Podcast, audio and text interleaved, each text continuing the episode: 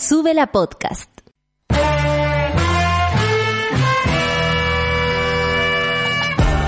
Cuando despiertas en otra sintonía, ves las cosas que otros no ven.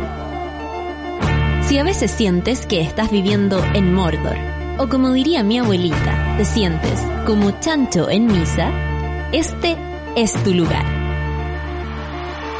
Bienvenido al grupo de contención más diverso de la historia. Para ser parte, solo debes escuchar al resto, participar a tu manera, reír fuerte y comprometerte a buscar más misioneros para esta comunidad. Agarra tu taza y sírvete un buen café con nata, que ya está aquí nuestra guía espiritual, Natalia Valdebenito. Hola, buen día. Hoy día es, a ver, son las nueve con dos minutos. Le doy la bienvenida a, a toda la monada en este día 25 de noviembre, cuando se conmemora eh, un día o... Sí, se conmemora porque es difícil plantearlo desde el punto de vista de, de la Junta y la celebración. Hoy día es el Día Mundial de la Violencia en contra de la Mujer Ustedes saben que es un tema que a mí me atraviesa y en especial al café con nata, sube la radio. Por suerte hemos tenido la posibilidad de traer y llevar todos estos temas. Eh, es un día especial porque yo creo que recordamos todas las veces que cada una ha sido también violentada, pero también tenemos que hacer un alto por todas las compañeras que se fueron en el contexto de la violencia hacia la mujer.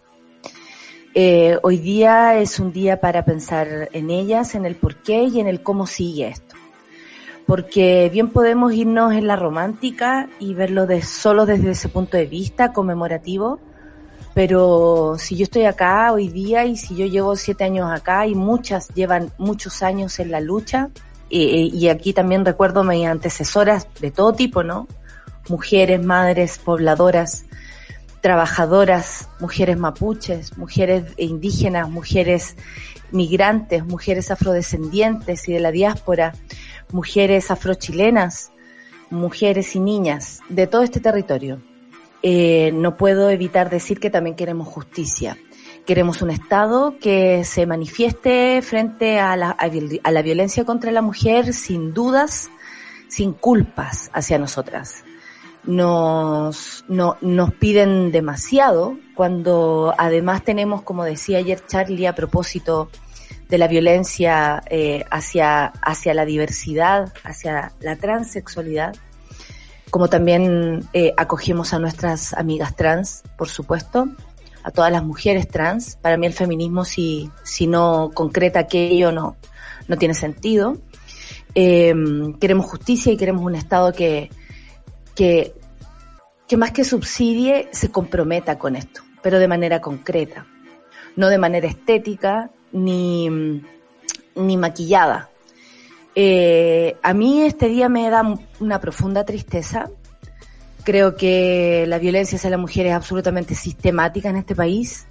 La pobreza también lo demuestra, porque la pobreza son las mujeres las que luchan, pero las mujeres también son las que quedan atrás y ceden sus puestos y ceden su lugar de poder.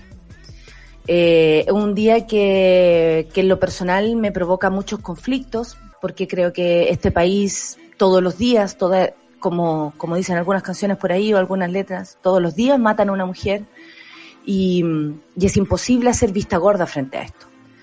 Eh, desde acá no lo hacemos nunca, pero ¿qué está pasando en los demás medios? Qué está pasando o qué va a pasar hoy día en los matinales de, noticias, más allá de mostrar, por ejemplo, el otro día el misterio de las mujeres, cómo desaparecen las mujeres en Chile, como, como poniéndolo en otra caja. Y la desaparición de mujeres en Chile tiene eh, absoluta relación con la violencia hacia las mujeres en Chile. Y sí, en Chile desaparecen mujeres todos los días, niñas y mujeres. Y mm, desde ese punto de vista es bastante difícil pararse, plantearse, eh, cuando también nos damos cuenta que, por ejemplo, los derechos hacia las mujeres están mermados desde todo punto de vista. En lo laboral, ¿para qué decir? Hemos retrocedido con la pandemia un montón, pero uno se, se pregunta hasta dónde habíamos avanzado y si esto era realmente contundente eh, cuando uno ve que frente a una eventualidad porque sí, una pandemia es grave, pero va a pasar. Las mujeres son las primeras en, en retroceder. Duele, duele ser mujer y vivir en este país. Espero que hoy día todas estemos unidas en esto, pidiendo justicia por las que ya no están, que no cesemos nuestra voz ante eso.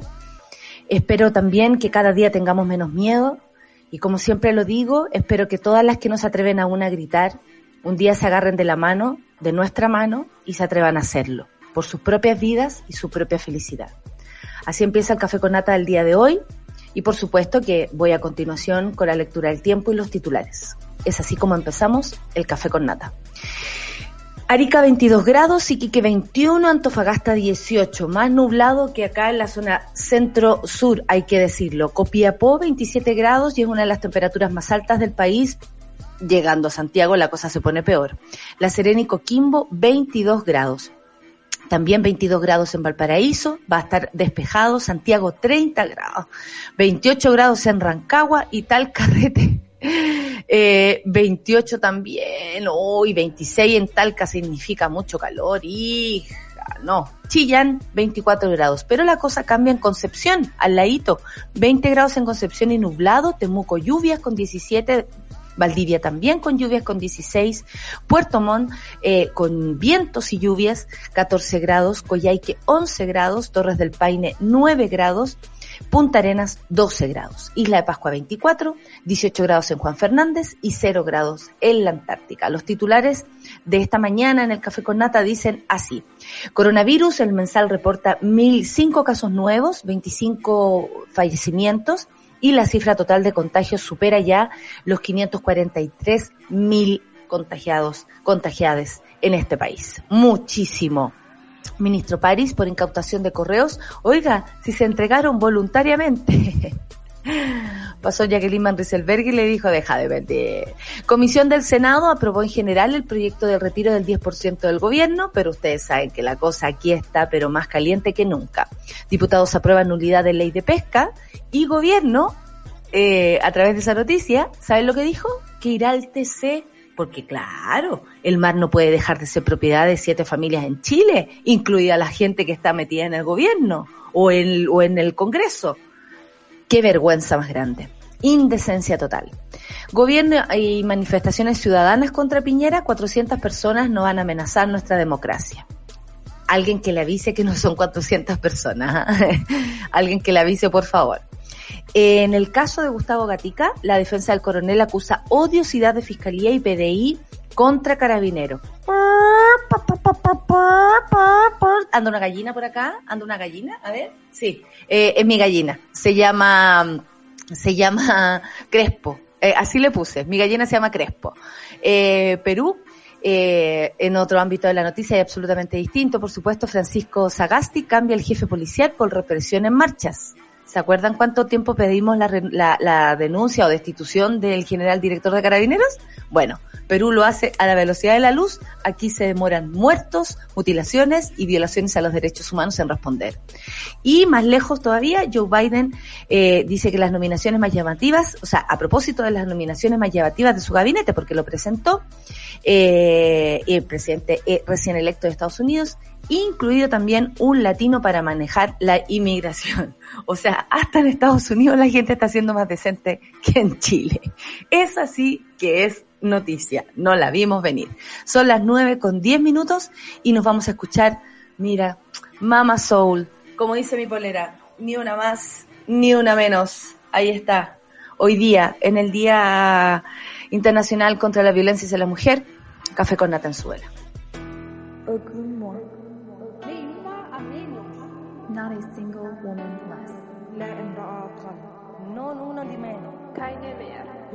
Bahita Akko. Loe Radio TV. Loe Radio TV. Pese a los nai y mi dar stagat y con. Ni ti yedna mañe. No, grikai sanai. Ni una menos. Ni una más ni una menos nadie en un montón de cuerpos. Nadie para el olvido y nadie para el perdón.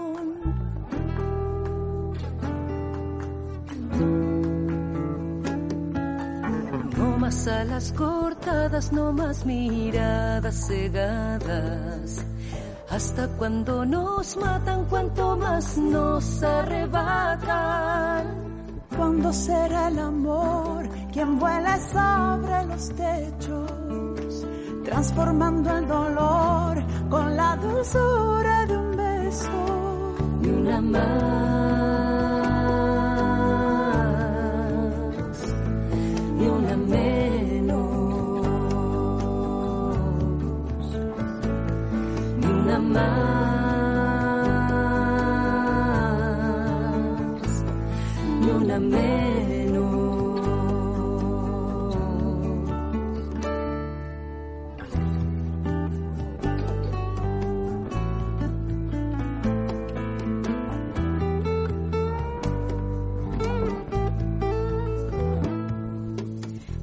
Más alas cortadas, no más miradas cegadas.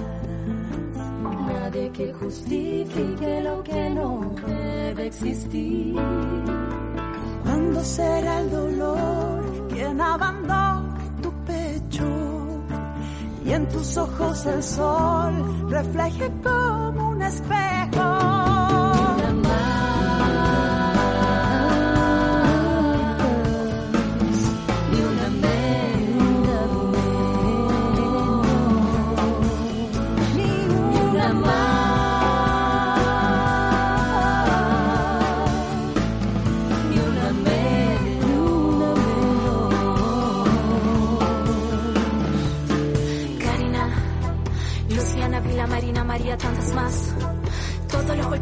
No se callen más. Nada más, ni una más. Tengo la culpa. Karina, Luciana, Vila, Marina, María, tantas más. Todos los golpes que sufrimos no se callen más. Nada más, ni una más, ni una más. Los números avanzan, el horror viene en silencio. Yo canto con tu voz y le grito tu nombre al viento. Ni una.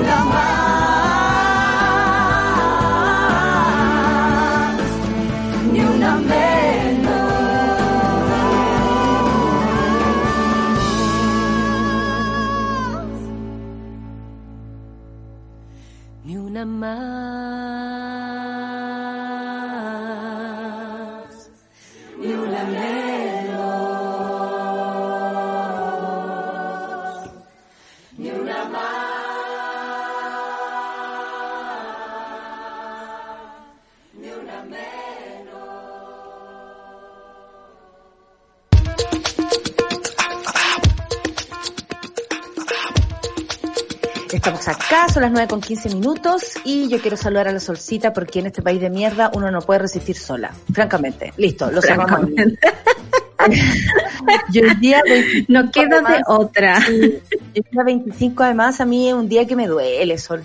Es un día que me duele y eh, creo que se me nota también en mi ánimo, pero bueno, vamos a sobrevivir sobre todo eh, porque tenemos una invitada que nos va a traer peores noticias, pero al menos vamos a estar eh, sobre esa noticia, ¿no? Que nos interesa, los números, eh, las investigaciones que se han hecho en este último tiempo a propósito de la violencia hacia la mujer.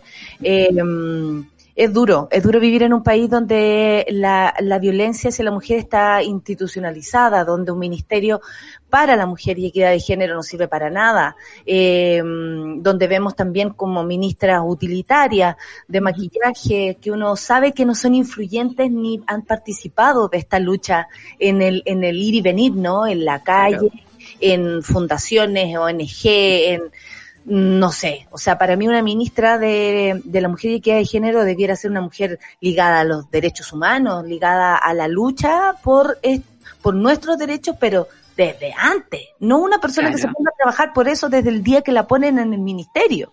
Claro, debería, debería tener quizás el estatus de independencia que tiene la Defensoría de la Niñez. Eh, porque si es un cargo político, sabemos que por parte del discurso de, del gobierno de turno hay un montón de ministerios que son accesorios o que son como voy a rellenar rellene aquí eh, con, con, con, alguien que, que, sea absolutamente neutro o que la neutralidad también es un discurso, ¿no? Es como decir estoy conforme con lo que está pasando.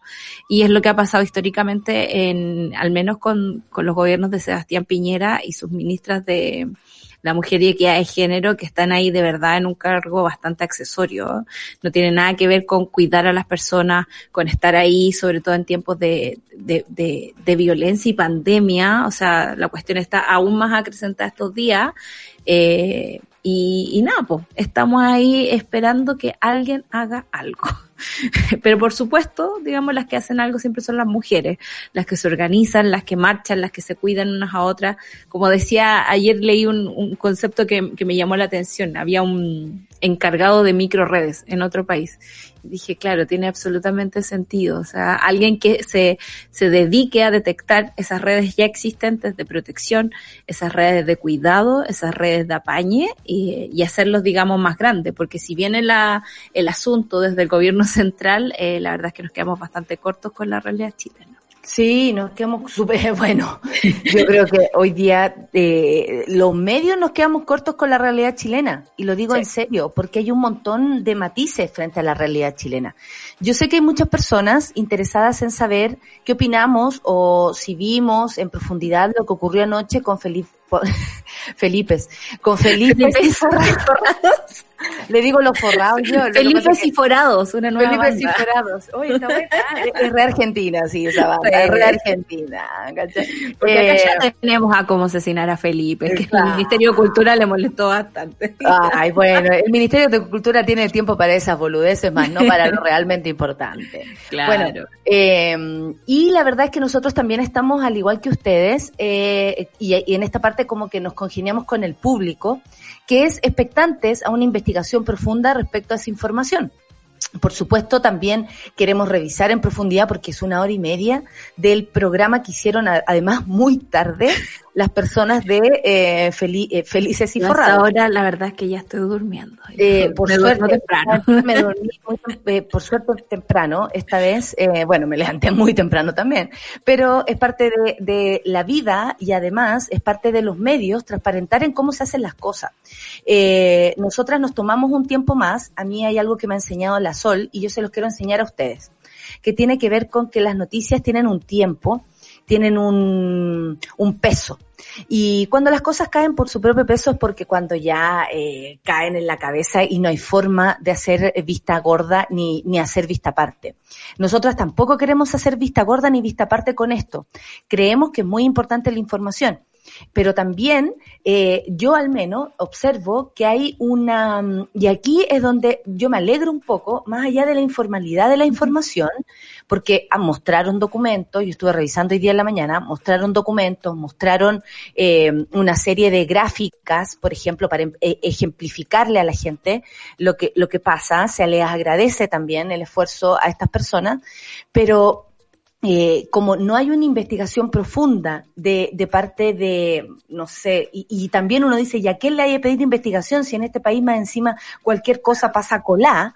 Eh, nosotras como medio tenemos que ser y queremos ser lo más serias y serios posibles con ustedes. Entonces, desde ese punto de vista, agarramos el guante, por supuesto, no nos hacemos las lesas, nos vamos a pasar de largo por esta información, como sí lo están haciendo todos los medios de comunicación en este minuto, pero básicamente porque esto es un clamor de las redes sociales. Y aquí es donde uno, y por eso yo te digo que me siento como feliz de algo, que tiene que ver con que las personas sí se informan de manera informal, o sea, no con los medios oficiales. Y eso considero desde un punto de vista, desde un medio de comunicación eh, online, eh, considero que es una buena señal. Y, y, es una señal que tal vez tiene preocupado al gobierno, tiene preocupado a, a, a todo lo que esto competa, ¿no? Y a los mismos medios de comunicación. Claro. Entonces, eh, si lo queremos hacer bien, si lo queremos hacer de manera seria, tenemos que tomarnos un tiempo. Y como me ha enseñado la Sol, las noticias también tienen un tiempo. Entonces, esto no va a morir mañana, esta información, al contrario, hoy día todo el mundo está eh, compartiéndolo, lo vamos a revisar. Y por supuesto, chucha, y por supuesto, que se me ocurrió todo, y por supuesto vamos a agarrar el guante, como se dice, porque es imposible pasar de largo cuando los trending topics están ahí, cuando los monos están preguntando, cuando la gente, por ejemplo, me pide a mí que lo diga en mi canal de televisión, no tengo, no trabajo en la tele, burro. Eh, eh, no sé qué, complicado. una. ¿Sabes qué? Mira, a mí me tocaste un punto, yo quizás aquí voy a amarillar mucho y, oh. sepan perdonar, digamos, pero un defecto de, de profesión, digamos. Eh, y tiene que ver con que hay, hay dos cosas, hay muchos factores que definen una noticia. Y esos mismos factores nos han hecho fracasar un montón de veces. Eh, tiene que ver con la espectacularidad, que ya sabemos que uno de los factores que más les gusta, por ejemplo, los noticieros, y estamos atrapados en la espectacularidad, más no en lo importante. Tiene que ver con la cercanía de las cosas que nos pasan y tiene que ver eh, con la inmediatez. Eh, nosotros lamentablemente no tenemos un departamento de prensa, somos pocos periodistas los que trabajamos en, en la radio. Yo soy periodista falsa Transparentemos también, yo soy periodista Pero amiga, usted, usted, usted es parte del equipo. Eh, ese equipo nos sale a reportear, digamos, estábamos todos encerrados en la casa hace un montón de tiempo, lo cual para mí me parece importante. Y al igual que los papers científicos, cuando hablamos de las vacunas, por ejemplo, de que hemos estado recibiendo información solo a través de comunicados de prensa, más no en papers, digamos, y revistas científicas, eh, las informaciones necesitan ser eh, comparadas, digamos, y, y, repetir el proceso por los pares. Eh, claro que uno tiene ganas de contar la noticia, correr, ¿no? Llevar... Eh, comentar. Y comentar lo que eh, está pasando. Yo no me siento cómoda de comentarlo ahora porque no lo he visto. Yo a esa hora dormía, digamos, me vengo enterando lo que pasó. Perdonen que duerma. Perdonen que duerma. Justo más encima ayer me, siento culpable porque ayer me tomé un poco de tiempo, así, de un ah, que no iba a contar, que, por lo general... Algo. No, no, no, no, me quedo dormida con las noticias aquí en, en en el, en el oído, ¿cachai? como que, que este año sobre todo ha sido ese tipo de año que uno no puede eh, parar. Y ayer eh, me entretuve un rato, debo decirlo, en un seminario sobre arte y cultura y cosas así. Pero el punto es que, eh, claro, la denuncia parece ser bastante grave, parece tener bastantes antecedentes en la realidad si uno eh, revisa la bibliografía de Sebastián Piñera y del sistema de las AFP, eh, tal como lo soltó la otra vez Fernando Paulsen, que me pareció bastante como correcto en el momento, es decir, que el sistema de la AFP no es un sistema de pensiones para Chile, es un sistema de financiamiento de, del mercado bursátil, digamos, para la bolsa. En esos primeros años, digamos, eh, Sebastián Piñera fue absolutamente protagonista de esa historia. Lo pueden leer en el libro de... El sistema de la inventó el sistema, que en el fondo ustedes saben, en las familias podéis estar súper enojados con alguien, pero te ponís de acuerdo cuando hay problemas de plata, digamos, una cuestión muy... Para poner la casa a nombre de, la abuela, que le, robe los bienes. Eh, eso colaboramos todos. Claro, en el libro de Sergio Jara, Los Leones de Sanhattan, creo que el León de Sanhattan, bueno, la historia de financiera de Sebastián Piñera, eh, viene bien clarito ese origen y por eso mismo yo creo que a veces hay que tomarse el tiempo. Es complicado porque uno de verdad tiene tanto acumulado contra Piñera que, que dan ganas de, de salir al tiro. Con lo demás, eh, uno, yo creo que ahora lo que te digan de este tipo, eh, uno, lo cree. Uno va a creer. Entonces, eh, como queremos ser serias y serios con ustedes, mono, eh, agarramos el guante, pero también les contamos desde la, de la, ¿cómo se llama? Desde la absoluta confianza y honestidad. Porque, por ejemplo, me preguntan a mí, yo no conozco pero por nada del mundo a, a Felipe y, y Forrado. No, los conozco, eh, no conozco al Gino no sé qué, no los conozco, no, no sé quiénes son. Entonces tampoco me metería en un tema como si realmente supiera y francamente soy bastante más ordenada de lo que ustedes creen y bastante más juiciosa, porque si uno agarra a todas, oye, no sé, no, no tenía idea de las cosas que me llegan no tenéis idea las cosas que me llegan. Uno podría llenar este, este, este pasquín eh, y nuestro programa de pura información, que él me dijo que me dijo y la hueá, pero nosotras tenemos una misión aquí para ustedes, que es contarle, por ejemplo, cómo se está haciendo lo de la pandemia para que tomen buenas decisiones, qué es lo que está pasando la otra vez, me acuerdo del año pasado, a propósito del estallido social, dimos vuelta a la constitución para poder explicar cuántos errores constitucionales se estaban cometiendo a propósito del toque de queda, de cómo se fue implementado, etcétera pero para eso hay que aprender y contar. No es llegar y decir, oye, mira, los Felipe y Forrados dijeron esto. Entonces, eh, eh, eh, para mí por lo menos es una información muy seria, muy importante, que no vamos a dejar pasar, pero sí vamos a dejar ese tiempo que dice la Sol, que tiene que ver con con ver cómo se dan las cosas y además con informarnos. Infórmense ustedes, informémonos nosotros y juntos hacemos de esto algo un poco más serio, ¿no? Como, no sé. Porque además si todo lo que parece ahí es verdad, es digno de una investigación penal, digamos. Ya tenemos un presidente que en algún momento estuvo condenado por robar un banco, entonces eh, creo yo que antecedentes hay como para pensar mal.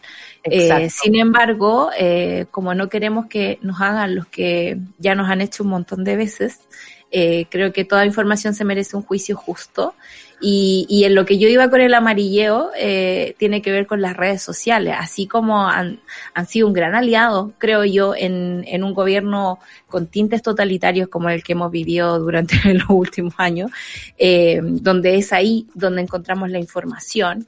Eh, también esa información necesita verificación. Por mucho que nos pase, por mucho que nos pelle, por mucho que, que, la veamos con nuestros propios ojos, que es lo que me pasó la otra vez, ¿te acuerdas tú? Cuando pintaron las, eh, la pinta, estaba eh, Guevara pintando los edificios a propósito de los rayados del, del, del estallido y salió una foto en Twitter eh, que habían pintado unos medallones bien bonitos que tiene el municipal acá afuera.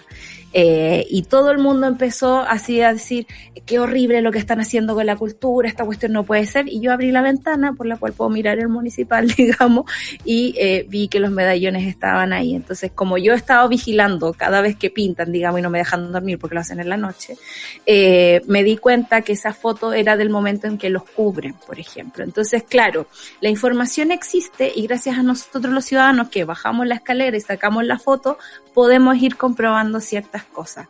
Eh, sé que estoy dando la lata en este momento, que de verdad... No, no, no está dando la lata, no está dando la lata, pero a mí me parece que es importante transparentar por qué se hacen o no se hacen ciertas cosas. Sí. ¿Cachai? Porque sí es importante que haya un grupo de gente investigando este tipo de temas. Sí sabemos que hay un fraude en las, en las FP y no nos digan que no, si no nos irían al Tribunal Constitucional a defender algo y poner la palabra constitución entre medio. Eh, porque ahí es donde se escudan, ¿no? Y por lo demás, se escudan en la constitución de Pinochet.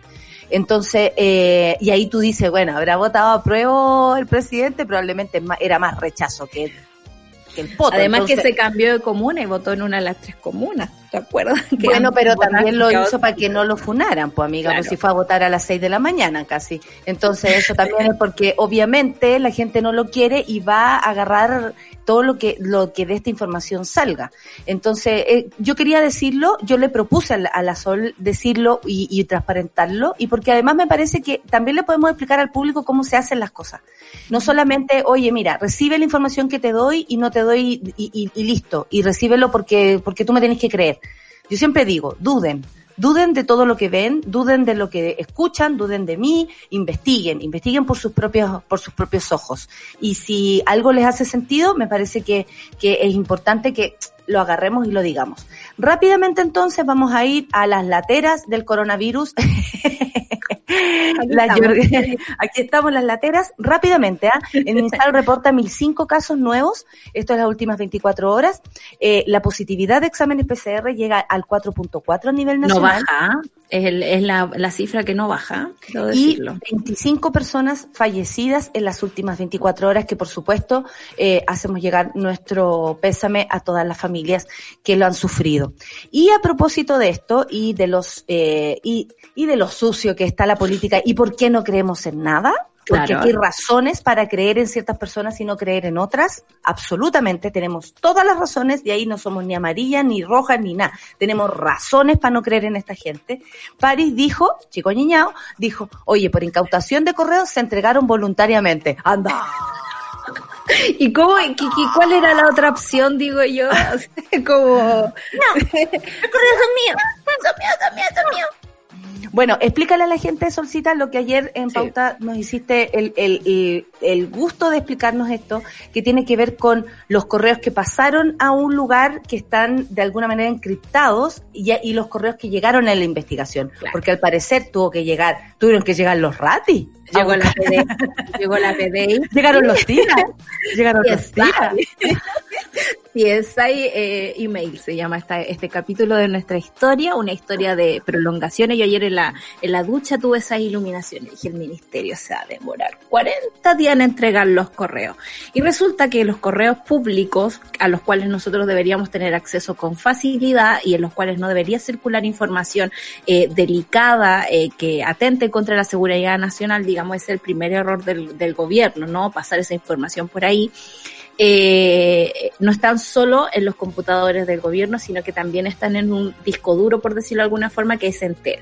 Entel hace un backup de estos correos todos los días empezó, se escucha el taladro, tengo un vecino que ha taladrado toda la... Pero que ¿cuántos cuadros tendrá esa gente? Yo, también me pregunto qué tanto taladrean, ¿sabes? tanto taladrean? Yo creo que está botando una muralla, tengo, tengo esa impresión. Abre la muralla. Cierra la, muralla. Es que, estos correos se hace backup todos los días y Entel guarda ese backup. Eh, cuando se empieza a hacer esta investigación, eh, el Ministerio Público dice, yo quiero los correos, que necesito leerlos, que el, Ministerio me los pase. Y el Ministerio dice, no, no, no, hay problema de seguridad, entonces necesitamos buscar una fórmula. ¿A qué fórmula se llegó? Bueno, se tenía que entregar la copia de Entel, que es la copia completa, esa queda como copia testigo, es una copia a la que el ministerio no puede acceder, están todos los emails ahí que ha respaldado Entel. Si tú los borraste durante el día, eso no queda en el respaldo, debo decir. Todo está en la nube todo está en la nube. Pero ese, ese, esa, ese grupo de emails el ministerio no puede eh, entrar, digamos, es solo en caso de emergencia y tienen que pedir autorizaciones para poder entrar en ese mm. archivo. Y por otra parte, el ministerio tenía que armar el mismo paquetito, pero sacando los correos delicados, ¿no? Eh, lo que se entregó ayer es porque el ministerio dijo, ya han pasado los tres días, esta gente está que, que, no entrega ni una cuestión, vamos a Entel, vamos a Entel, y partieron los cabros de la PDI, así como llegaron aló, aló, buscan, buscan.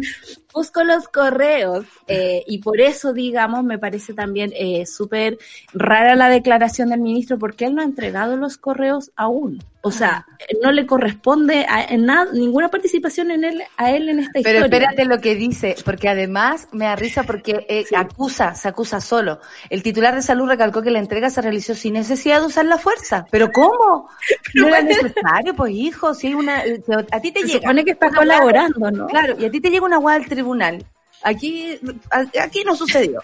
Eh, llega una web y uno tiene que ir a preguntar, oiga, ¿de qué se trata esto? ¿En qué puedo colaborar si que, que, tengo la culpa de algo? Cuénteme. Voy antes, voy antes. Cuando Yo no me puedo dar como rebelde frente a algo que diga el tribunal, whatever que sea y sobre todo en una situación como esta, de desacato, como dice eh, Charlie, han, han tratado de acusar al ministro París y de obstrucción a la justicia, ¿para qué decir? Porque ha salido con unas frases como sin necesidad de usar la fuerza. Las indagatorias se realizan en el marco de la investigación de la responsabilidad penal, más encima, de las autoridades por las muertes derivadas de la pandemia. O sea, a estas personas también debiera, por ser ministro, importarle las muertes, importar los por qué y qué hicimos mal. Es todo lo contrario a una a una buena gestión, porque cuando a ti te importa qué cagate mandaste para provocar que, o para evitar la muerte de 20.000 o más de 20.000 personas, tú debieras ser una de las personas que más colabore al respecto. No decir, no, si deme 42 días, 42 días hábiles, te estaba pidiendo casi que se fuera Piñera antes de dar los costeleros. claro, y da la impresión de que están haciendo tiempo y eso no corresponde claro. cuando estás en una emergencia. La hora profe, la cosa es en el, claro. fútbol. La hora profe. exactamente. Así que vamos a ver qué va a pasar hoy día. Eh, me imagino que el ministerio no puede abrir esos correos. Yo no sé cuándo el MinSal va a entregar sus propios correos, digamos, filtrados para que empiece realmente la investigación por estas muertes y si es que hubo responsabilidad penal en dejar que la gente muriera básicamente, porque esa es la, la acusación que se está haciendo en este momento. Eh, la no prestación de auxilio, digamos, y la inacción frente a algo que estaba ocurriendo y por lo cual tú tenías los recursos, las redes y las habilidades para pararlo de alguna forma. Y el país más chico, con menos gente y más centralizado de Chile, como para distribuir también las ayudas y hacer Claro. cada cual o cada región necesite.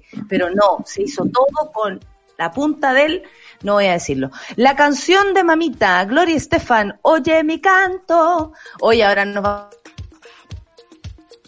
¿Qué pasó? Se quedó pegada la nata. Pero sí, vamos a escuchar la canción de mamita en este momento. Eh, mal dijo- Ay.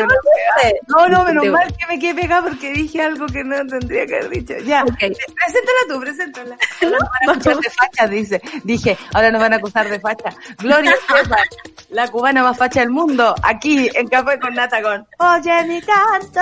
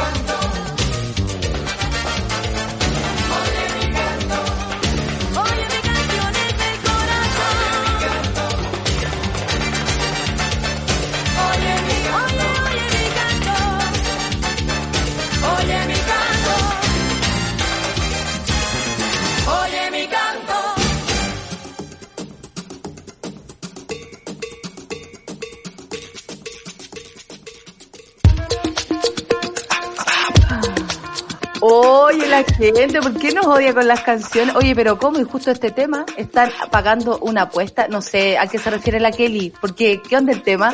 Buenos días, la mano. Oye, mi canto, oye, eh, de corazones, el, oye, mi taladro, oye, el taladro, claro. oye, No, porque yo reclamo el derecho a, a- a cuestionar la música que escuchábamos cuando chicos, a, A mí me gusta que lo haga, a mí me gusta que lo hagan, porque la verdad es que es la forma en cómo tenemos de captar incluso el amor romántico, por ejemplo, o cómo nos inculcaron hoy día, justo hoy día, a las mujeres esta forma de amar incondicional, ¿no? Por sobre cualquier ser humano, cualquier, incluso por sobre sí mismas como, eh, como no podemos hacer caso omiso de eso. A ver, eh, en otro ámbito, eh, mm, espérate Sol, vamos a lo de la, porque aquí hay dos noticias que son bastante extremas y para mi gusto muy importantes. Los diputados aprueban la nulidad de la ley de pesca, but el gobierno, but, el gobierno iría al Tribunal Constitucional para defenderla. Según los parlamentarios en la también no- denominada ley Longueira, si algo se llama Longueira, hay que acabar con está eso. mal. Claro, Porque está mal. Eh, Porque al menos está investi- siendo investigado por tribunales. digamos. y lo dejaron sin derecho a voto, o sea, sin derecho a ser ni siquiera presidente del partido Poto de la UDI, ¿cachai? Entonces, si lo pensamos así, obviamente es algo que viene de manera sucia. Se sabe ya de la historia también cómo ciertos diputados o senadores como Jacqueline Van Rieselberghe, que hoy día es la, la, la presidenta de la UDI, recibió instrucciones de mail que ya leímos y conocemos para eh, apor- apoyar y que la ley de pesca saliera, ¿no? Entonces, uno dice, bajo este contexto, ¿esta gente es capaz de ir al Tribunal Constitucional? Sí. O sea, y de re- sí. el gobierno de la historia, gente. Claro que sí, ¿cómo no van a ir a reclamar al Y Tribunal Longueira, Constitucional? sumémosle que no solo fue el que propició, digamos, y apoyó esta ley, sino que también recibió un montón de plata eh, para su realización. O sea, la investigación no es, no, es- no es nada cualquier cosa, digamos, aquí es por cohechos, soborno y ese tipo de, de cosas que en otros países votan presidentes y votan ministros, ¿no? Y en este caso, imagínate tú la patudez de Longueira de querer, digamos, eh, ser presidente de la UDI otra vez. Tiene que ¿no? volver a la pyme. ¿En qué estará Longueira ahora de no habrá vuelto peleando con el CERVEL. Está, peleando con el CERVEL. Porque No se agarren con Don Patricio, ¿ah? con, Don con don Patricio no, con don Patricio no. Don Patricio no anda solo. Porque por- yo creo que por los procesos en los que está involucrado no, no está en las planillas, pues no puede votar. ¿Cachai? No, Entonces, como alguien que no puede votar quiere ser presidente de una colectividad, ¿no? Es bien rara la- el asunto. Llegué, estoy pegada todavía. En nuestro, ¿cómo se llama? Indecente. Puede que nos peguemos, pero nosotros seguimos Perfecto. escuchándonos y hablando para afuera. Yo les cuento que la propuesta Oye, que no, menos mal que no, no, no está ahí pegada en la calle, Solcita, porque con ese, con esa postura te hacen un dibujo, ¿ah? Pudo ser peor. Eh, pudo ser peor. La propuesta para dejar nula la ley de pesca obtuvo eh, 81 votos a favor, 46 en contra y 12 abstenciones. Me, también me da un, me da una tirria que se abstengan. Las abstenciones. Bueno, hoy día se vienen caleta abstenciones, amiga, te cuento. Hoy día que se discuten otras cosas en el Parlamento. siendo de vuelta a las comisiones correspondientes para discutir las indicaciones, porque esto fue, por supuesto, aprobado en el general. Ahora vienen las indicaciones, o sea, punto por punto por punto por punto.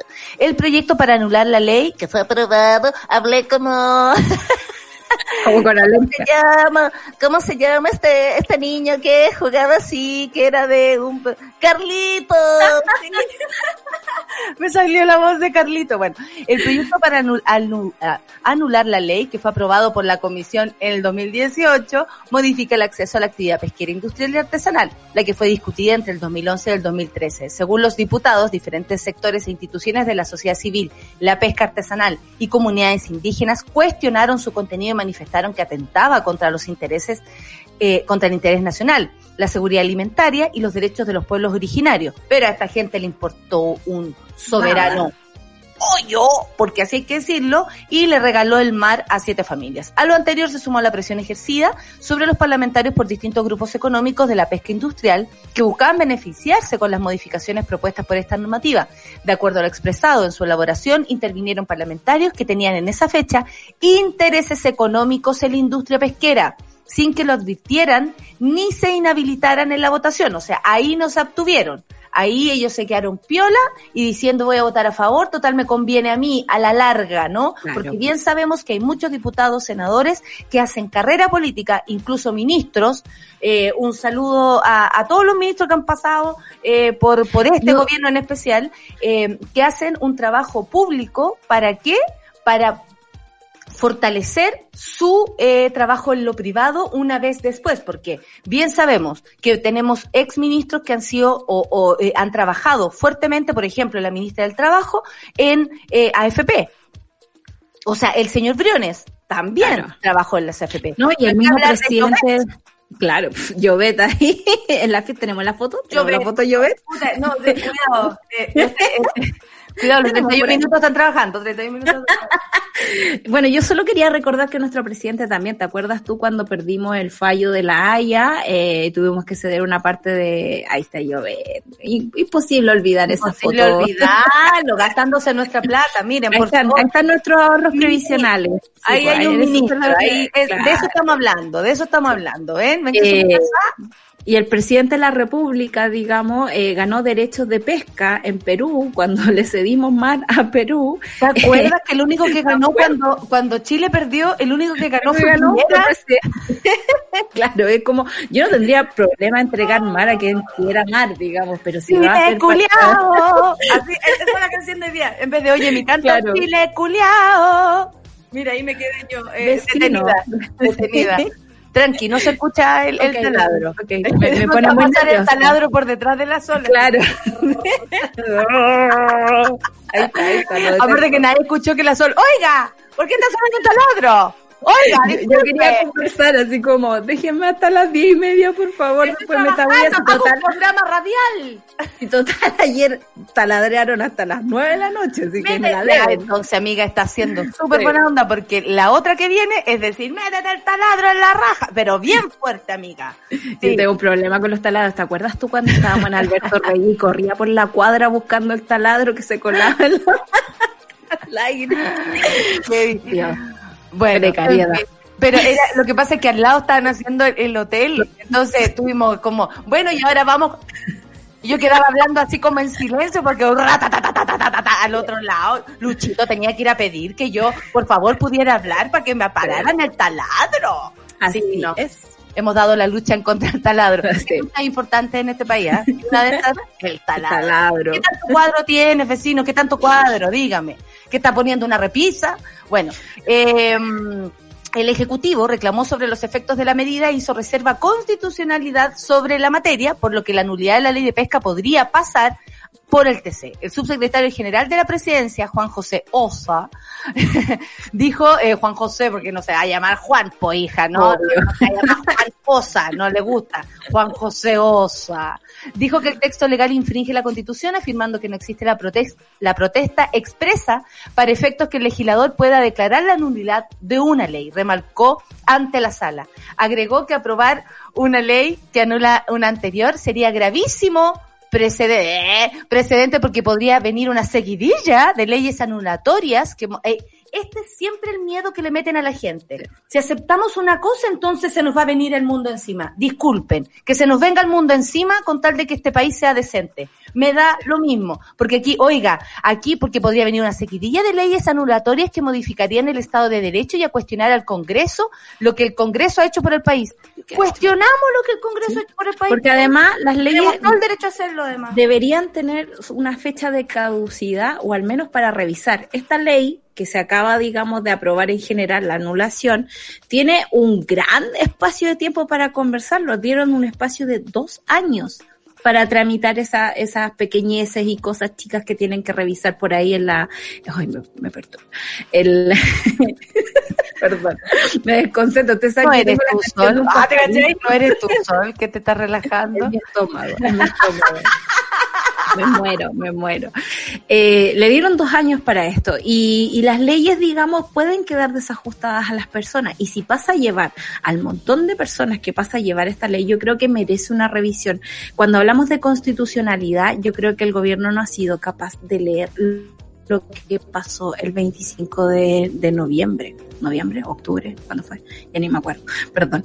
Pero, pero el punto es que la gente ya no quiere esta constitución que protege la propiedad privada. Necesitamos una constitución que nos proteja a todos y por lo mismo creo que yo que sería un gran avance que, que dejaran de ir al Tribunal Constitucional, digamos. Oye, eh, yo ayer les cuento una hueá estúpida.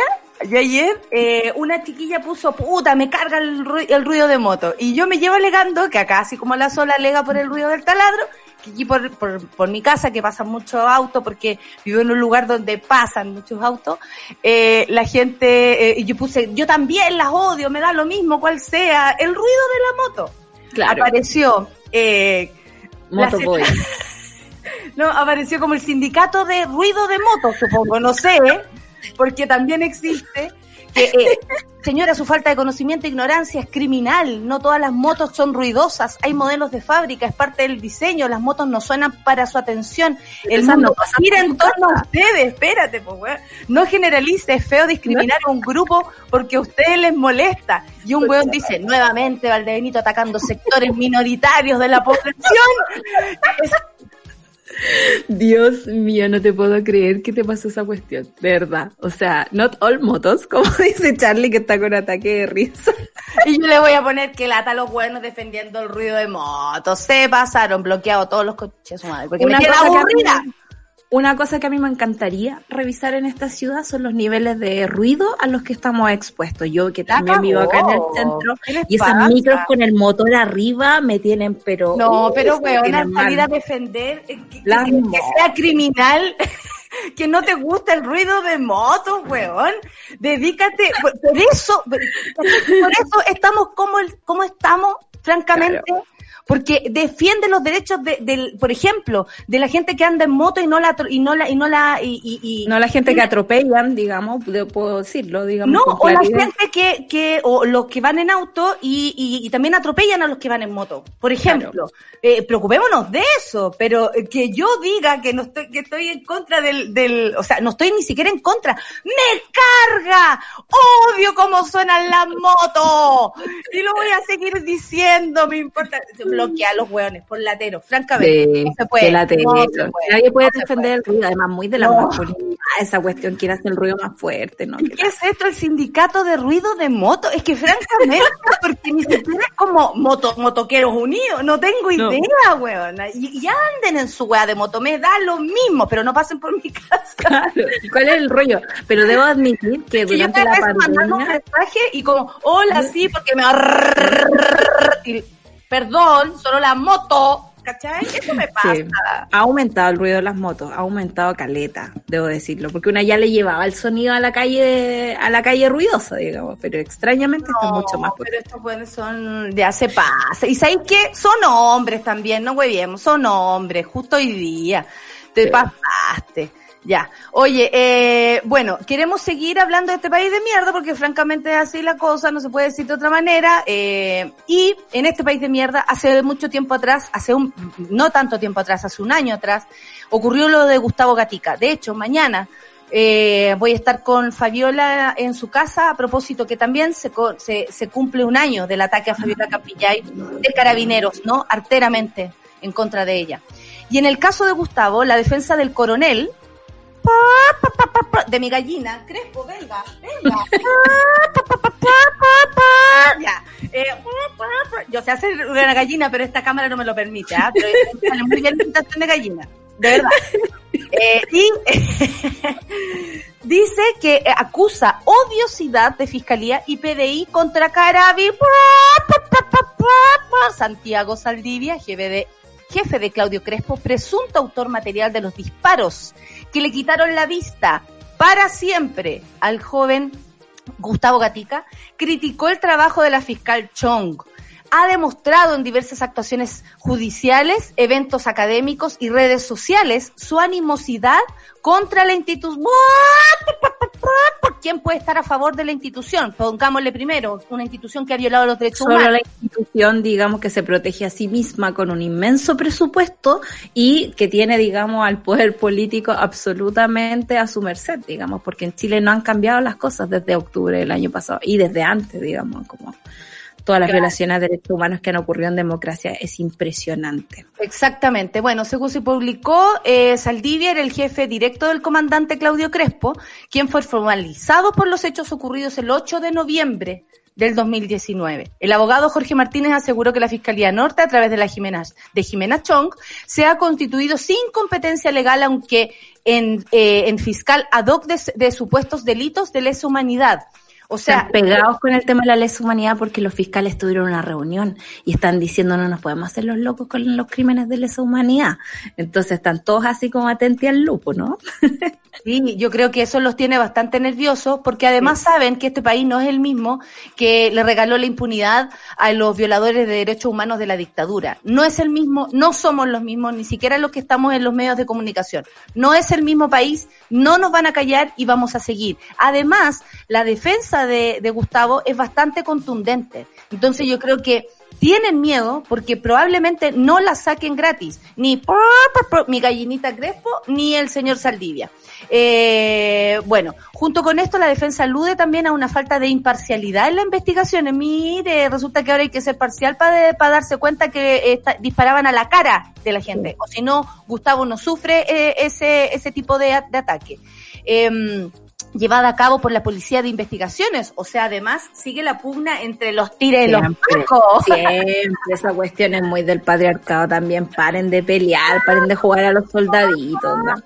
Hagan la pega, hagan la pega, onda. De verdad salgan a las calles a buscar a los reales delincuentes. No, no, no miren pasar nomás la cosa. Exactamente, porque todo lo contrario está pasando en Perú, ya que Francisco Sagasti, el nuevo presidente de Perú, eh, interino además, que solamente va a estar por un tiempo hasta que se den las elecciones, cambió al jefe policial por represión en marchas. Ustedes saben que hace un tiempo, hace un- unos días, porque la historia en Perú sí que avanza rápido, esto bueno, sí que van rápido y sacan a todos los que puedan, todos los que puedan. Bueno, resulta que habían sacado al señor Vizcarra, eh, la, la gente se enojó porque francamente no entendió que con cinco meses a espera de las, de las elecciones lo sacaran y pusieron a- a- al señor Merino.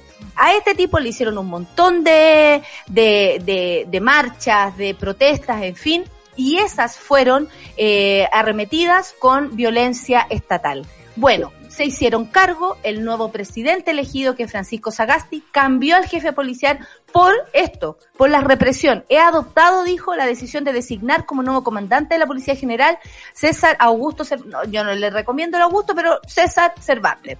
Además que me da risa porque eh, designo a un Cervantes y él es muy parecido a Don Quijote. ¿Cachai? Como que ayer me reía sola con esa, con esa tontera. Pero, pero es muy loco lo que está pasando en Perú. Loco para nosotros porque no estamos acostumbrados a que a un, un gobernante haga lo que tenga que hacer, que es condenar no solo, no solo condenar las violaciones de derechos humanos, sino tomar acción sobre ellas. O sea, no le costó nada llegar al poder y decir, loco, hay que hacer las cosas como corresponden. Fue a hablar con las familias, pidió disculpas, digamos, dijo que no puede seguir pasando eh, y cambió no solo al, al, al, comandante de la policía, sino como a la plana mayor de, lo, de, de la policía allá. Se fueron como 16 personas de una. Al Comparado, digamos, con la cantidad de ministros consecuencias. Y con Claro. consecuencias, no solamente yéndose de vacaciones, tomándose un rato como lo hizo Blumel, y luego volver como constituyente y que a Javier Pará le parezca buena idea más encima. Claro. Entonces no. Eh, aquí hay, eh, se nota como en un país como el nuestro hay impunidad y en otros no. Y cómo se nota que además la impunidad es institucional. Solcita, son las 10 de la mañana. Hoy día tenemos una entrevista, por supuesto, con la red eh, chilena contra la violencia hacia la mujer, porque, bueno, son, eh, como dijo el Silvana, somos monas y todo, pero también, además de la conexión, sé que hay un estudio muy interesante que hicieron a propósito de carabineros, que tiene que ver con las respuestas o cómo las mujeres, al hacer una denuncia, eh, las respuestas con las que se encuentran, cuántas están denunciando, las razones por las cuales no vas a carabineros a denunciar. En fin, la red chilena contra la violencia a continuación en el siguiente bloque y eh, vamos ahora a pasar a escuchar a Katana volando en la nube. ¿Cuál nube, hija? Comparte, pues, katana. Oye, eh, vamos a escuchar música y luego volvemos con más café con nata en Suela. Volando en la nube, voy con mis amigas volando en la nube. Volando en la nube, a mí no me fallan, por eso que ya se sube. Volando en la nube, voy con mis amigas volando en la nube. Volando en la nube. Eran 10 pm, salió caminando de su casa. La historia que le pasan difícil de contar, la retrasa. Tener que pedir para regresar, evadir aquella esquina, mirar siempre para atrás. ah.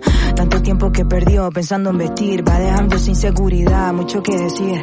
Se envenenó para no perderte a ti, pero ahora vale mucho, no tiene que mentirse. Tanto cerdo por ahí, por ahí, reprimiéndola pa' que ya no encuentre salida. Se refugia por ahí, por ahí, ya no está más sola, juntas son combativas. Tanto cerdo por ahí, por ahí, reprimiéndola pa' que ya no encuentre salida. Se refugia por ahí, por ahí, ya no está más sola, juntas son combativas. Volando en la nube, voy con mis amigas volando en la nube. Volando en la nube, a mí no me fallan, por eso que ya se sube. Volando en la nube, voy con mis amigas volando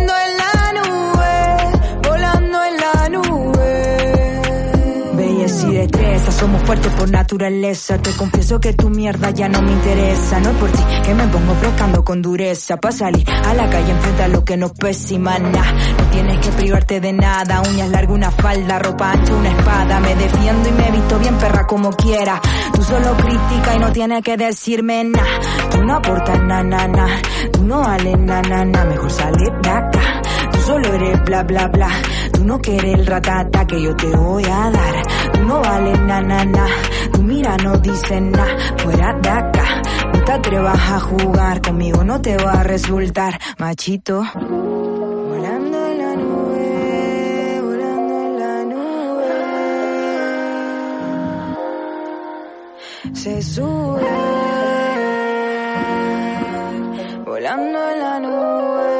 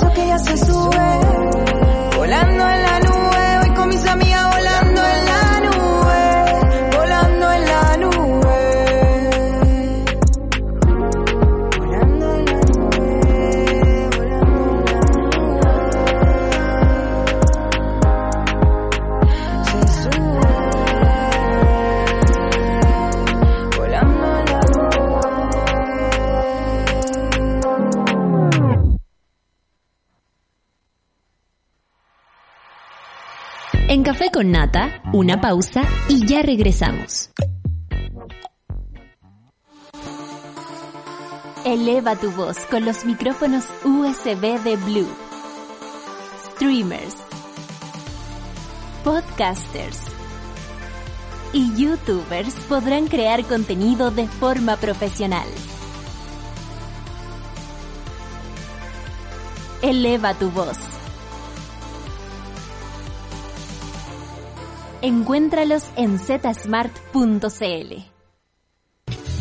Sabemos que ya lo intentaste, que trataste y que también fallaste. Pero da lo mismo. De eso se trata la cocina, de seguir intentándolo. Y queremos que lo sigas haciendo. Por eso, a todos los nuevos cocineros, les damos la bienvenida.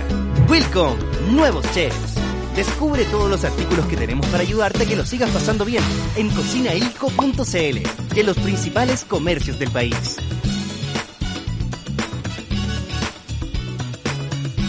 Ilco, más que artículos para la cocina, artículos para la vida. De lunes a viernes a las cuatro y media de la tarde nos encontramos con Jamie Navarro en el mundo de Baila. Esto es Baila, el primer programa donde tú, la música y el baile son los protagonistas. Recuerda, de lunes a viernes a las cuatro y media de la tarde, Baila por Súbela. Noche yo no ando lonely, ando con el Toby. De pasajero Esta fue una de las razones por la cual yo escogí la Universidad de Chile, ya que es reconocida por su prestigio y excelencia a nivel nacional e internacional. Y en particular elegí mi carrera porque me gusta, me gusta todo lo que tiene que ver con el manejo de datos y la recolección de estos datos y a su vez cómo estos datos pueden influir en el comportamiento de las personas dentro de una empresa, en cómo la empresa puede lograr sus objetivos y en cómo una empresa tiene que alinear todos los objetivos de los empleados con el objetivo organizacional para poder lograr la estrategia hemos podido aprender, hemos podido dar las pruebas y la verdad es que me gustaría destacar mucho todo el esfuerzo que ha hecho tanto la facultad como los profesores para entregarnos a nosotros un año académico. Me llamo Regina Tután y estoy estudiando Ingeniería en Información y Control de Gestión. Tú tienes la visión y nosotros la misión de que pienses sin límites. Admisión 2021. Estudia Ingeniería en Información y Control de Gestión en la Facultad de Economía y Negocios de la Universidad de Chile. Postula y vive una experiencia única. Admisión 2021. Este 29 de noviembre tenemos elecciones primarias de gobernadores regionales en todo el país y de alcaldes en 36 comunas. Recuerda que debes ir con tu mascarilla, alcohol gel, lápiz pasta azul y tu cédula de identidad o pasaporte que pueden estar vencidos hasta en 12 meses. Conoce todos los detalles en primarias.cervel.cl. Infórmate y participa. Servicio Electoral de Chile.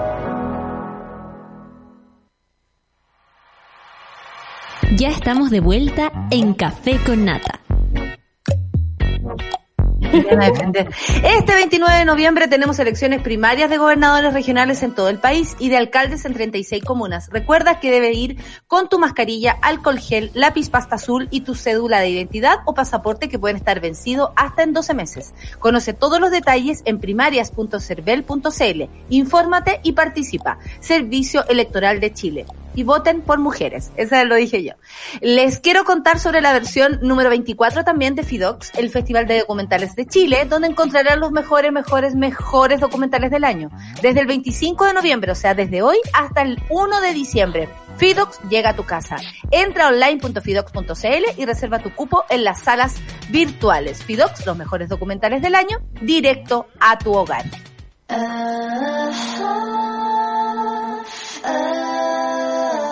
La revolución será conversada o no será. El panel feminista lo hacemos todas en Café con Nata. ¿Se acuerdan? Son las 10 con 9 minutos, ¿sí? Con, 9, con 8 minutos según el horario que marca nuestra radio.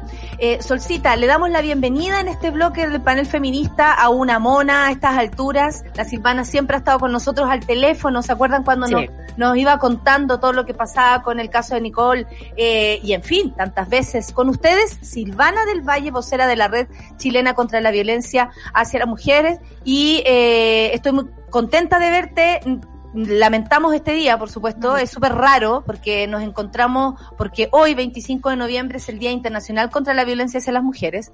y vamos a conversar con Silvana a propósito, además, de un reciente estudio que consideró 200 casos de denuncia por violencia ante carabineros. De estos casos, un 81% de las mujeres afirma haber tenido una mala experiencia con la policía por cuestionamientos, burlas, risas frente a sus relatos. Mm entre otras horribles actitudes. Bueno, de eso y más y de este día también, de la convocatoria, vamos a hablar con Silvana. Muchas gracias Silvana por estar aquí, bienvenida. Hola, gracias a ustedes también eh, por, te, por, invitarme. Eh, sí, como tú decís, yo soy Pona y eh. siempre voy a estar ahí disponible para, para contarles cómo vamos con las cosas eh, con el tema de Nicole Saavedra. Bueno, también aprovecho el tiro como de, hacer una pequeña actualización. Ya. Eh, se alargó el plazo de investigación producto de la pandemia eh, porque no se están pudiendo, pudiendo realizar algunas diligencias todavía y además porque el imputado no ha podido tener sus entrevistas que corresponden con su defensor.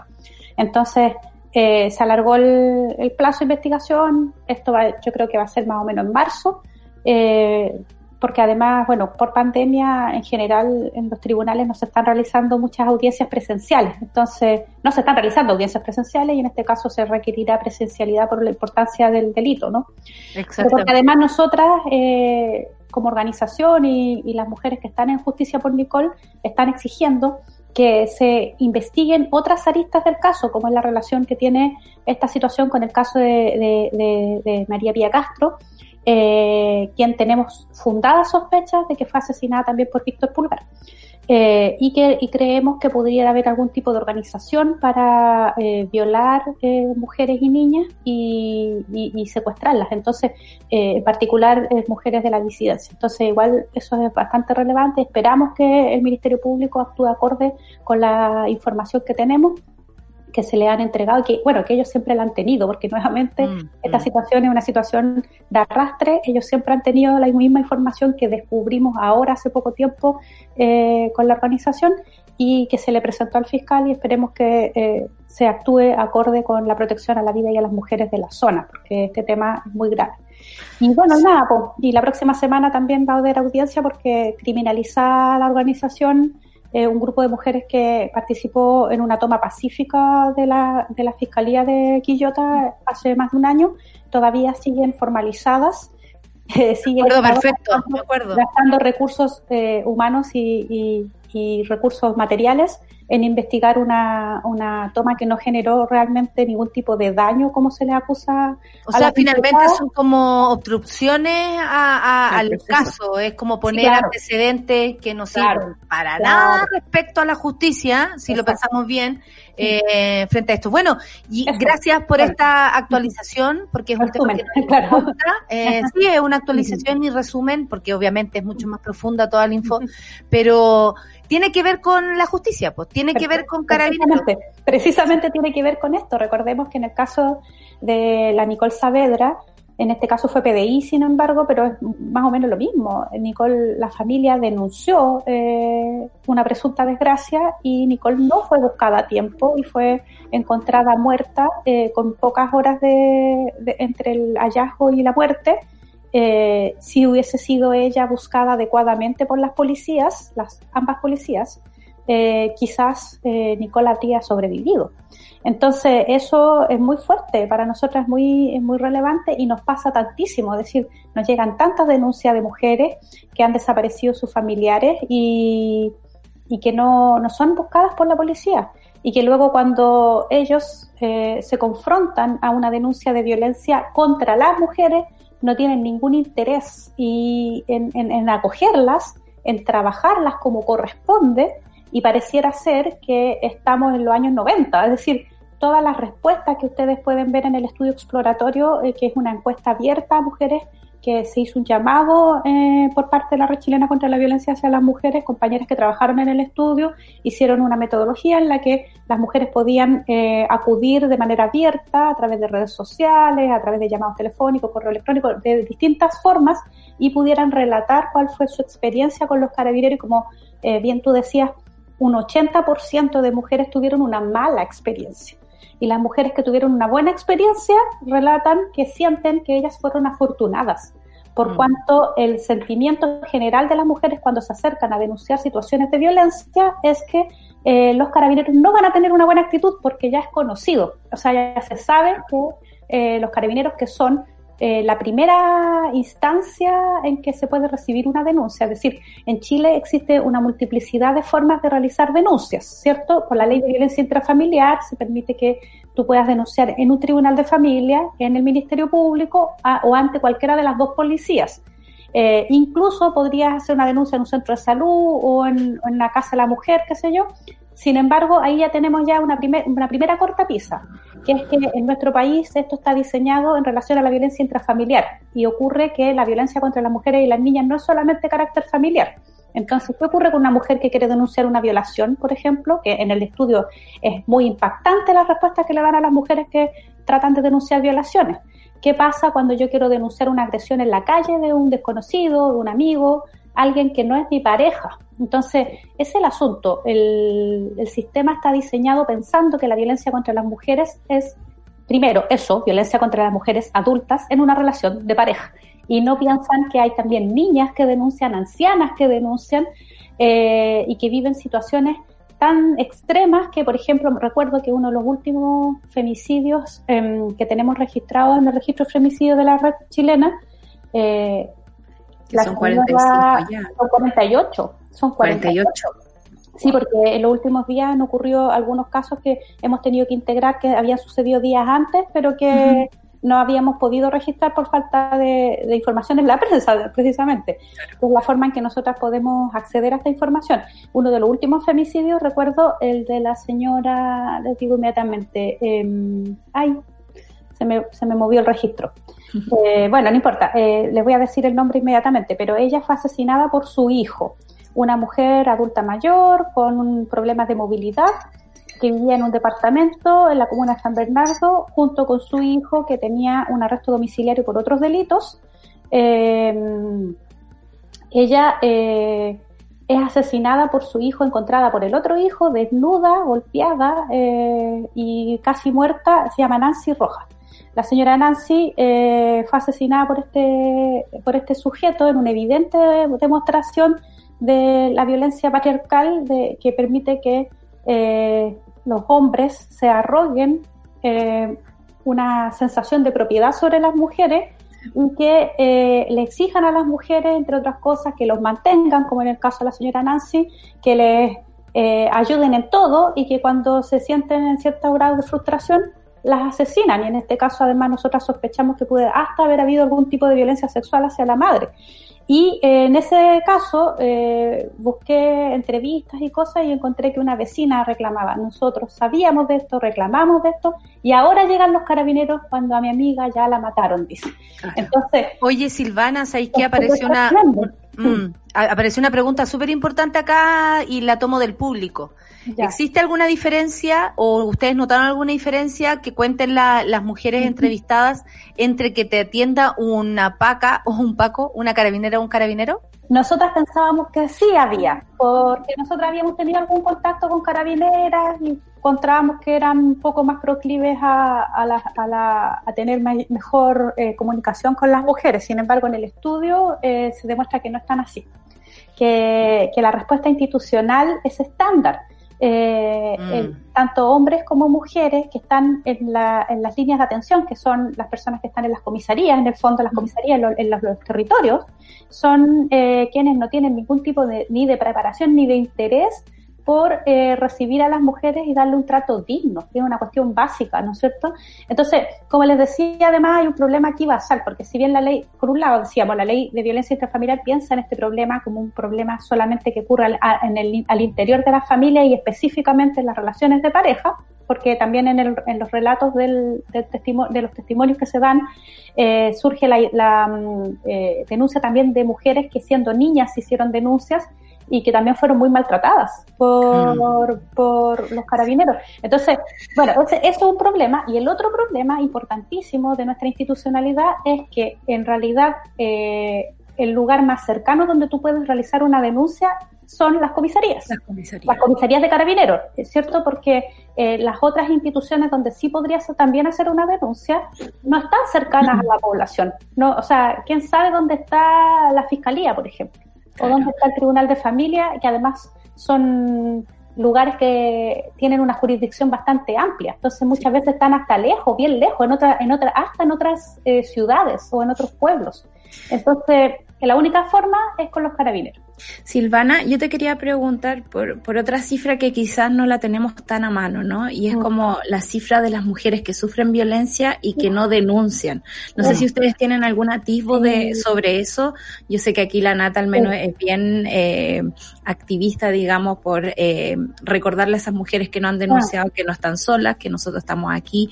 Nosotras mismas hemos recibido un montón de de testimonio y me acuerdo ahora el testimonio de un mono que, perdón que lo, que lo, que lo diga acá, pero no voy a revelar, digamos, su identidad, pero me contaba que su mamá había sido violada muy joven y que ahora, adulta mayor, le había pasado de nuevo eh, cruzando, digamos, por un, por un sitio eriazo. Y, y me, me, da mucha pena eh, pensar que hay muchas mujeres ahí que no se atreven a hablar, que, que, que saben ya de esta violencia institucional y que no se quieren sobreexponer, digamos, a pasar de nuevo por una victimización que ya, a la que ya han lidiado, digamos, con toda la vida. Pienso en esta mujer, digamos, que tuvo que pasar dos veces por una violación y, y, me pregunto si es que hay algún número o alguna idea de esa, de esa gente que está ahí sin hablar. Es que mm. este es el otro problema más que tiene este Estado Opresor. opresor, que claro, este, el Estado opresor es el pacho violador, eso es o sea, que está, eh, lo de la estesia nosotras, wow, que nos da mucha... Eh, lo explica porque es real. Es real. Mira, fíjate mm. que este estudio lo que viene a demostrar es eso, que hay un conocimiento extendido en la población que las instituciones policiales y el Estado en general no responden, que no, no tienen una respuesta adecuada, que al contrario te maltratan y por lo tanto el temor a acudir no es solamente para una persona que vive violencia, sino que para toda la población. Toda la población tiene miedo de ir a los carabineros a denunciar ciertos delitos, ¿no es cierto? O sea, en realidad sabemos que si estamos denunciando un delito contra la propiedad y solo en ciertos casos nos van a tomar en cuenta. Si denunciamos otra clase de delito, lo más probable es que salgamos trasquilados, como dice el, el dicho, ¿no es cierto? Entonces, eh, lamentablemente no hay cifra y nuevamente el Estado está al debe porque son las instituciones públicas las que tienen los recursos y el deber, de acuerdo a nuestro ordenamiento constitucional y legal, de realizar este tipo de investigaciones y no lo hacen. Entonces, eh, nosotras, que somos una organización eh, poderosa, grande por nuestras integrantes, pero pobres, como todas las organizaciones sociales, no tenemos la posibilidad de hacer un estudio como ese. Sin embargo, si revisamos las cifras de femicidio, que nuevamente nosotros las llevamos con un mayor rigor que, la, que lo llevan las instituciones estatales, nuevamente, a pesar de la ley Gabriela, seguimos teniendo una cifra superior a la que muestran las instituciones estatales. Eh, bueno, de eso también podemos conversar un poco, pero en definitiva, ahí, en ese registro que nosotras llevamos de manera eh, personal con todas las integrantes, revisando, buscando en distintos lugares información, usando la ley de transparencia en algunos casos, eh, buscando en las páginas del Judicial, en, en, los medios de comunicación, hemos descubierto que la gran, o sea, yo diría que la mayoría, año a año, porque va variando un poco la cifra año a año, de mujeres asesinadas, eh, de mujeres víctimas de femicidio, no habían puesto una denuncia. Mm. Entonces ahí te revela la doble, falta, la doble falta del Estado, que las que habían puesto una denuncia, esa denuncia no les sirvió de nada, y que las demás probablemente habían vivido otras situaciones de violencia con los mismos agresores o con otros y no habían tenido no habían tenido ni siquiera eh, la posibilidad de acudir a las instituciones para hacer denuncias. Entonces, claro, entonces muchas veces en esos medios de comunicación tú ves, los vecinos dicen, nosotros sabíamos, ella no quería llamar, le daba miedo. Porque les da miedo, los carabineros en lugar de cumplir la ley, que es mm. que, les, obliga y les permite entrar a los... fíjate tú que por violencia intrafamiliar los carabineros tienen la posibilidad de entrar, aun cuando al tocar la puerta salga una persona, incluso la víctima, y les diga, no, aquí no está pasando nada. Ellos sí tienen la posibilidad de entrar de, hacer una inspección y ver si está pasando algo y no lo hacen. No lo hacen. Entonces, y no llegan, o sea, si, eh, los que llegan, cuando llegan, porque muchas mm. veces no llegan, los vecinos llaman y no llegan los carabineros. Entonces, es un tema de, es un tema que eh, abstiene a las mujeres de denunciar y por lo tanto es muy difícil saber cuáles son las verdaderas cifras, ¿no? Oye, Silvana, es súper difícil, bueno, cuando uno escucha palabras como hay que hacer Chile de nuevo, refundar y todas estas cosas, uno dice cuánto tiempo se puede demorar algo así, empiezan como las pajas mentales, ¿no? Mm. Que, que, que vaya que es importante borrarlas para poder realmente ejercer la justicia como tiene que ser y arreglar lo que haya que arreglar. Mm. Eh, nos hemos dado cuenta a través del estudio que, por ejemplo, son más jóvenes eh, las mujeres que denuncian que las adultas. Eh, en fin, o sea, hay hartas cosas que en este estudio se pueden revelar. Pero también ustedes terminan diciendo que es, es necesaria una refundación de carabineros. ¿Cómo debiera ser esta policía según la red chilena contra la violencia? Mira, nosotros estamos todavía trabajando en algo como eso porque igual es un tema de, a, de que, que requiere una larga reflexión, pero como mínimo nosotras consideramos que el problema basal que tiene la institución es las dos instituciones policiales en nuestro país que están estructuradas como eh, fuerzas eh, armadas, porque en la Constitución están incluidas dentro de las Fuerzas Armadas y de orden. Entonces, la forma en que, en que están eh, impuestas en la Constitución son para proteger lo que se denomina la seguridad interior y esta seguridad, si analizamos bien el texto constitucional, pero no solamente el texto constitucional, sino que eh, la realidad de, de, la imposición del Estado neoliberal en Chile, nos podemos dar cuenta que eh, son instituciones que están protegiendo una seguridad que tiene un carácter económico. ¿sí? Entonces, lo que están protegiendo las instituciones policiales es el sistema económico imperante. para beneficio de las personas que están eh, en la cabeza de este sistema y que son las personas que se privilegian del mismo a costa de todas las demás personas, o sea, no solamente las mujeres, sino que de todo el pueblo, ¿no es cierto? Entonces, eso es lo que debería cambiar como mínimo, o sea, no, no debemos considerar a las instituciones policiales como fuerzas armadas y de orden. Las instituciones policiales son eso, instituciones policiales en cualquier país decente, porque no voy a decir en cualquier país desarrollado, sino que decente, eh, una institución policial debiera ser definida, si es que va a ser definida en la Constitución o también puede ser definida en la ley. No, no todas las constituciones del mundo definen a las instituciones policiales. Eso es un tema también importante, ¿no? Puede ser dejado a la ley. Pero si está definido en la Constitución eh, o en la ley, el, una institución policial debiera ser definida como lo que es, que es son instituciones que están creadas para prevenir y, e investigar los delitos. Punto. ¿Cachai? Punto. No, nada más que eso.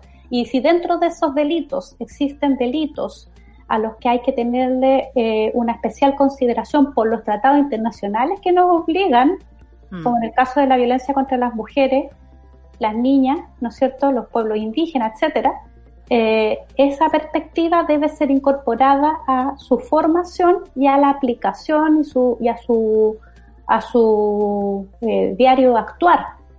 En este caso, la perspectiva de género está obligada, mandatada en eh, la Convención Belén do Pará hacia el Estado de Chile y el Estado de Chile en todas sus instituciones debe aplicarla. Entonces, eso eh, no, es nada más que eso, no estamos hablando de, grandes transformaciones eh, no, es una gran transformación, pero sin embargo es súper complicada porque pienso, no sé, en un perito que escuché alguna vez que decía, eh, yo no puedo tratar a un hombre y una mujer de forma distinta, o sea, yo los trato a todos como seres humanos, pero al mismo tiempo sabemos que no tienen mucho respeto por los seres humanos, digamos, no es una, una, una policía eh, orientada al, al, derecho en ese, en ese sentido. Em, y por lo mismo creo que me da un poquito de miedo lo que pueda pasar hoy, digamos, no, no, no hay que tener miedo a salir a la calle, ojalá sí que salimos salir con, con mascarilla, ¿no? Que hay una pandemia de la que hay que cuidarse, pero, pero me parece que hoy día va a estar un poco más álgido, digamos, sobre todo porque en este caso al menos el estudio no apunta a, un ministerio ausente o a una ministra de adorno, digamos, sino a la real causa que son, digamos, la primera puerta de una denuncia, que son los carabineros. Eh, como nos queda muy poquito tiempo, yo te quería preguntar, Silvana, cuáles son las actividades de hoy día, eh, cuál es, la red, digamos, que, hay que activar hoy eh, y eso bueno, no sé, ahí, bueno, eh, tenemos, eh, a ver, el apoyo, el, apoyo, el, apoyo, Oye, ¿y sabéis que me llama en la atención, Silvana? Porque me acuerdo, porque nosotros vamos siguiendo esto hace hartos años, que antiguamente eran muchos menos lugares donde las mujeres se congregaban. y hoy día, con pandemia y todo, mira la cantidad, por favor, vean la cantidad. creciendo, todavía nos falta la Vamos. Sí, mira, la verdad es que estamos, nosotras tenemos organizaciones hermanas en la red chilena, eh, de Arica a Puerto Williams, como se puede ver acá. Todos los años hemos hecho actividades en todo el territorio, eh, en diferentes lugares. Eh, lo que pasa es que ahora también una de las cosas que ocurre es que hay más interés, hay más organizaciones pequeñas que se han ido sumando y que además han ido diversificando los territorios. Por ejemplo, en Arica hay dos lugares, en la región de Antofagasta tiene Iquique, Antofagasta, San Pedro Atacama, Chañaral, Caldera, Vallenar, y así, o sea, por ejemplo, en, Coquimbo, eh, Vicuña se suma, que ha vivido violencia patriarcal muy grave, hay un caso de suicidio femicida en Vicuña que generó protestas durante los meses anteriores, etcétera. Entonces tenés, por ejemplo, en los lagos Sorno, Castro, Ancud, Quellón, eh, también las compañeras se están adaptando a la situación de eh, cuarentenas. Entonces, por ejemplo, en Punta Arenas eh, la, manifestación va a ser a las 17 horas, más temprano, ¿no es cierto? Entonces, em, todo eso además nos ha hecho hacer un llamado al cuidado, al cuidado, bueno, hemos sido las mujeres las que hemos sostenido la pandemia, tanto desde el punto de vista económico como sanitario, ustedes siempre lo están mencionando en el programa, ¿verdad?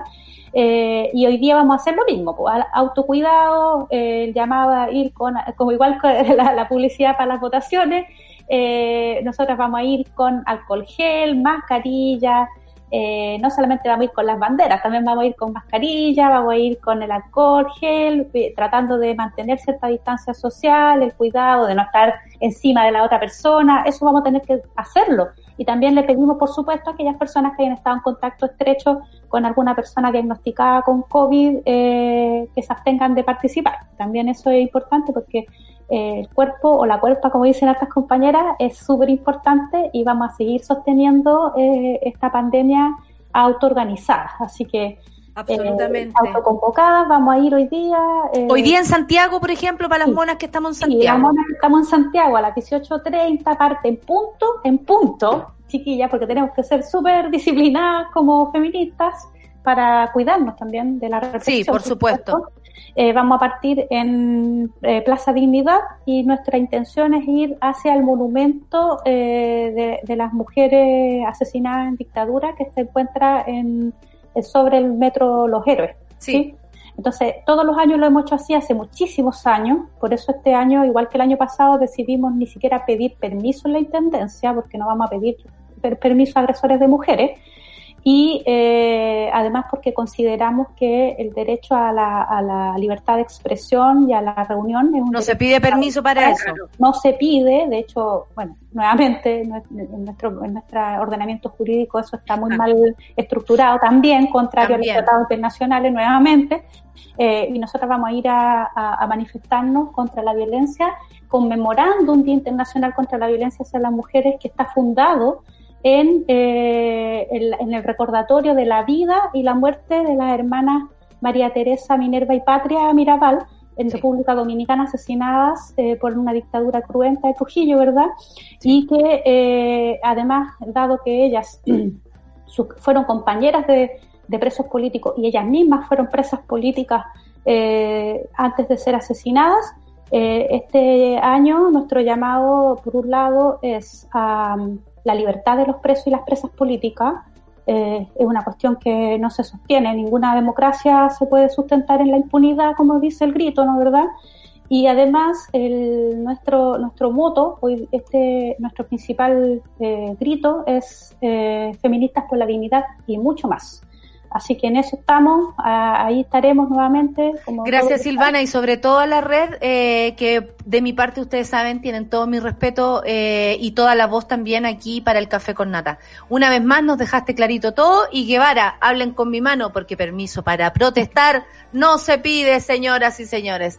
Muchas gracias Silvana por estar aquí y nos encontramos a las 18.30 horas entonces aquí en Santiago y en y, en, y ahí tienen a todas las concurrencias de la de la red está en la... Sí, en el Facebook y en eh, Red contra la Violencia de las Mujeres. y porque cada día somos más por lo que podemos Y en el Instagram. Esperamos no recibir violencia en el día en contra de la violencia hacia la mujer. esperamos. Nos cuidamos entonces, Silvana. Nos vemos. Un abrazo para ti. Muchas gracias por haber estado esta mañana con nosotras. Muchas gracias. Chao. Chao. Oye, siempre es un gusto a pesar de lo que de lo que hablamos con Silvana, es un gusto hablar con ella eh, porque nos deja clarita la película y también es un gusto que la red siga investigando y siga estando eh, con las mujeres tan tan más cerca y claro poniendo el pie donde hay que poner la fuerza, ¿no? En carabinero, que es claramente la primera instancia en la que las mujeres se refieren cuando hay violencia y también sabemos de la cual huimos también cuando hay violencia y recibimos violencia de carabineros. Rayen Araya, estás por ahí, vaya qué día, vaya qué día. Es que es muy impactante leer el informe, leer eh, las respuestas que se dan de mujeres de distintas edades, de distintas zonas del país sobre lo que les dicen, cuando finalmente hay toda, hay todo un sistema, cuando criticamos el por qué estas cosas son institucionales, es porque el sistema trata de mantener que, que todo ocurra al interior de sí mismo, ¿no? Entonces te dicen, si hay una denuncia, no tomes la justicia por tus manos, si hay algo ocurriendo, haz la denuncia formal, anda a la institución que corresponde, que en este caso es Carabinero. Carabinero es el primero que recibe esa denuncia. Entonces, si en ese lugar lo que ocurre es primero un, una duda constante, un desincentivo, un prejuicio y juicio al momento de tener que redactar alguno, diría, por último, guárdatelo y escribe lo que hay que escribir, fin. Pero tampoco eso ocurre, sino que muchas veces se desincentiva, entonces terminamos con cifras que son mentiras, porque jamás podríamos saber cuál sería la realidad de lo que está ocurriendo si es que no tuviéramos en el fondo esta, esta, esta duda puesta ahí en, y si le hubieran tomado la denuncia, y se, eh, lamentablemente allí creo que hay como, como una especie de cuello de botella en un sistema que pone hoy día a, a lamentablemente enfrentar, porque literalmente lo que ocurre es enfrentar la situación de violencia eh, hacia las mujeres con quien está cometiendo en sí mismo actos de violencia. Entonces es muy ridículo verlo desde ese punto de vista. Y me parece que por eso abogamos constantemente a la necesidad de un cambio de fondo sobre la institución que está ejerciendo el uso, el poder de la fuerza. Eh, yo creo que ahí hay un tema, por supuesto hay muchas otras áreas, pero lo que pasa en particular con las policías es fundamental para la erradicación de la violencia contra las mujeres.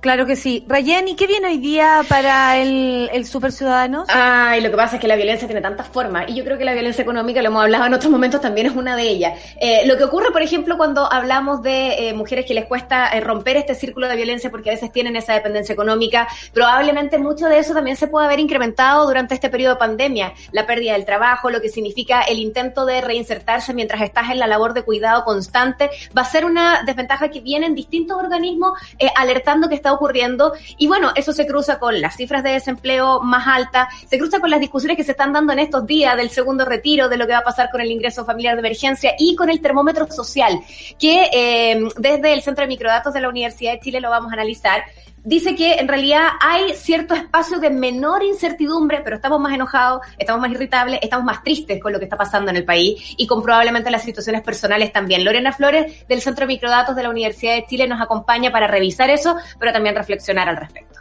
Qué bueno, porque si en algo hemos quedado atrás y eso lo demuestra que la igualdad entre hombres y mujeres es absolutamente nula, es que frente a una pandemia, como dijo Silvana, somos nosotros las subsidiarias y más encima nosotros las que perdemos. Entonces hay que hay que darle vuelta, hay que eh, eh, analizarlo mil y una vez más. Muchas gracias por, por esto que va a pasar hoy día en el Super Ciudadanas entonces y yo me retiro con la solcita, nos retiramos del café con nata, le damos la gracia a nuestro equipo, a la monada y a las motos. Que les vaya súper bien. Día de motos, después te cuento. Día de motos y taladros. Nos vamos, porque ya no son. Con ustedes, super ciudadanos. Es buena la reunión de pauta.